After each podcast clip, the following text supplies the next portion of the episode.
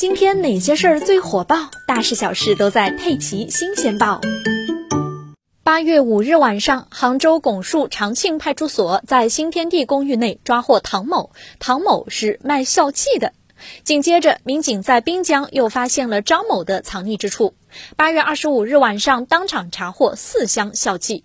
抓捕当晚八点二十分左右，张某电话响起，原来是曲某准备给张某送货来了。民警决定将计就计，让张某先假意同意。谁知道啊，刚放下电话不久，电话铃声再次响起。这次电话的另一端竟然是远在江苏的上家刘某。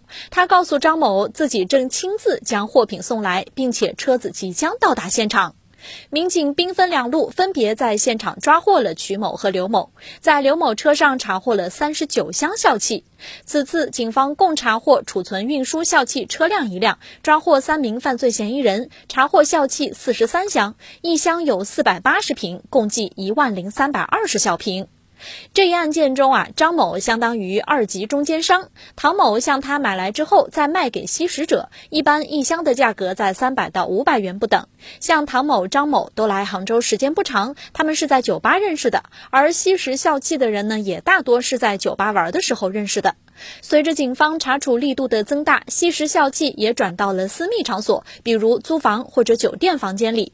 为了逃避打击，他们也使用暗语交易，比如发一个红气球就表示一小瓶。而售卖吸食笑气的群体年龄都是九五后。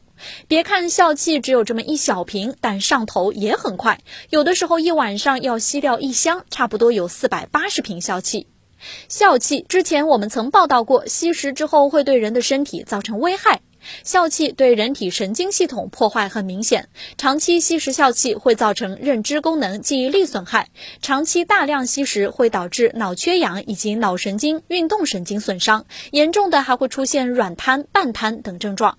如果超量摄入，还有因缺氧而导致窒息死亡的风险。在这次查处中，还发现伴随吸食笑气后发生的涉黄行为。去年，杭州警方在针对笑气的专项整治行动中，还发现有吸食者为了吸笑气不惜出卖自己的身体，多次利用网络招嫖。吸食笑气之后，人的意识会迟滞，全身瘫软，年轻女孩也可能吸食之后被性侵。温州十七岁女孩小晴就曾被朋友带到酒店开房，一起吸食笑气。吸食之后，小晴出现意识模糊，随后遭到了多人轮奸。因为大多数吸食者都在酒店房间里，一旦真的发生强奸，在取证上也存在一定的难度。目前，这四名犯罪嫌疑人因为涉嫌非法经营罪，被警方采取刑事强制措施，案件正在进一步侦查中。